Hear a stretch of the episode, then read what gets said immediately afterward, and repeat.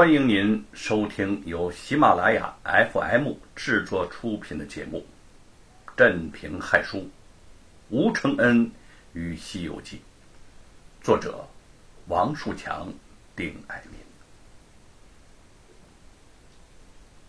道德武装观前，吴承恩发现那人参果树名不虚传，粗大繁茂，而且果子长得形状奇特，真像。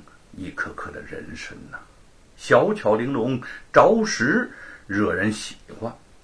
不要说是美猴王，连他都想尝尝鲜呐。他带来的小猴子更是高兴的吱吱的直叫，从他怀中挣脱出来，一跃上树，在树枝间自由自在的玩耍起来了。抱着这棵粗壮的大树，吴承恩的眼前渐渐浮现出。这样一个故事来，美猴王把金鸡子敲了一下，那人参果噗的落降下来，寂然不见。四下里在草中寻找，更无踪影。行者道：“想是花园中土地不许老孙偷他果子，他收了去也。嗯，他就念着诀。”居的那花园土地前来，对行者施礼道：“大圣，大圣，你呼唤小神有何吩咐啊？”行者道：“你不知道老孙是盖天下有名的贼头，我当年偷蟠桃、盗玉酒、窃灵丹，也不曾有人敢与我分用。怎么今日偷他一个果子，你就抽了我的？”头分去了啊！这果子是树上结的，空中过鸟也该有份儿啊！老孙就吃他一个，有何大害？怎么刚刚打下来，你就捞了去呢？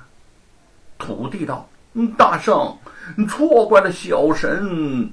呃，这这这这宝贝，它是三千年一开花，三千年一结果，再三千年。”方得成熟，短头一万年，只结得三十个。有缘的闻一闻，就活他三百六十岁；吃一个，就活四万七千年呐。却是只与五行相位：遇金而落，遇木而枯，遇水而化，遇火而焦，遇土而入。敲的时候。必用金器方得下来，打下来却将牌儿用丝帕衬垫方可。大圣方才打落在地，他即钻下土去了。哈哈哈！美猴王道：“这等说来，我却错怪了你了。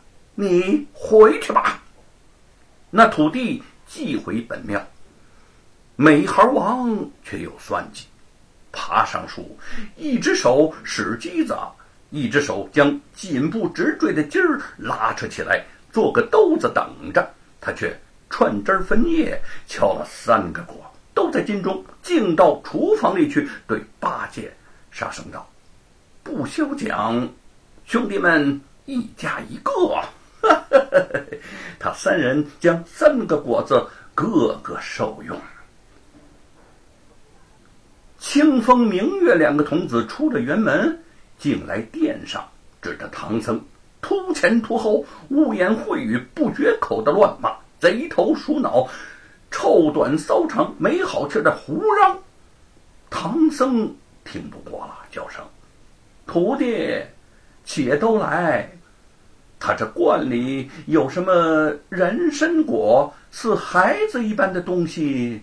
你们是哪一个偷他的吃了？我们是出家人，休得妄语呀！美猴王见师傅说的有理，他就实说道：“师傅，不干我事，是八戒隔壁听那两个道童说什么吃人参果，他想一个尝鲜，嘿，找老孙去打了三个。”我兄弟个人吃了一个，如今是吃也吃了，但要怎样呢？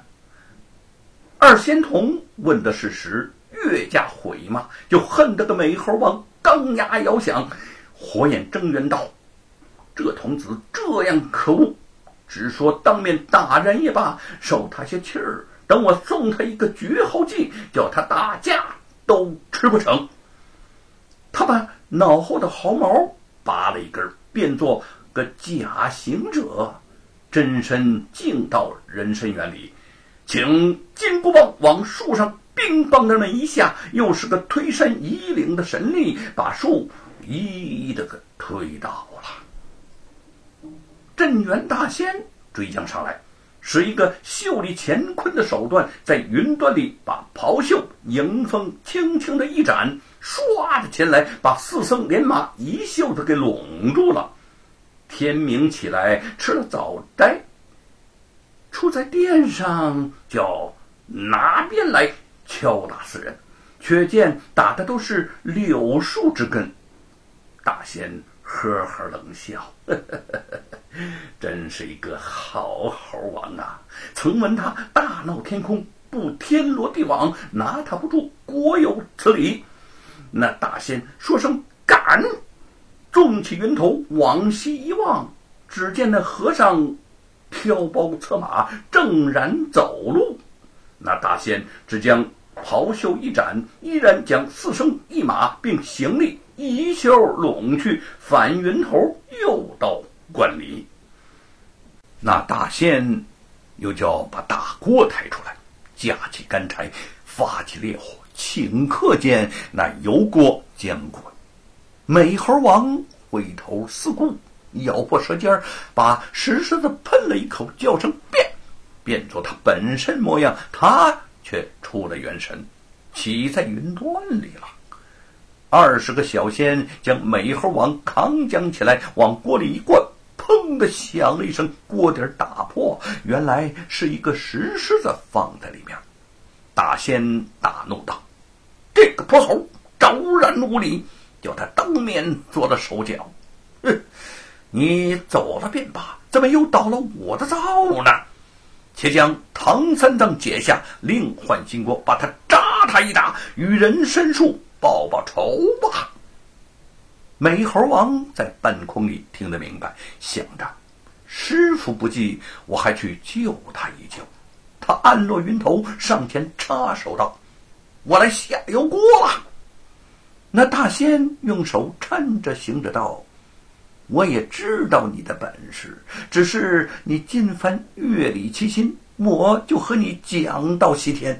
见了你那佛祖，也少不得还我人参果树。哼哼哼哼，你莫弄神通。行者笑道：“呵呵呵你这先生好家子样儿啊！放了他们，老孙管教还你火树。”大仙。谅他走不脱，即命解放了三藏、八戒、沙僧。菩萨将杨柳枝蘸出瓶中的甘露，须臾有清泉一汪。众人扛起树来，扶得周正涌上土，将玉器的甘泉一嗡嗡捧与菩萨。菩萨将杨柳枝细细撒上，口中又念着经咒。不多时。洒进那桃出之水，只见那果树依然青枝绿叶，浓郁阴森。文思泉涌的吴承恩从行囊里抽出笔来，铺开小纸，在上面一挥而就，那么一首诗：“万寿山中古洞天，人参一数九千年。”灵根现出芽之笋，甘露滋生果叶全。自今会服人参果，尽是长生不老仙。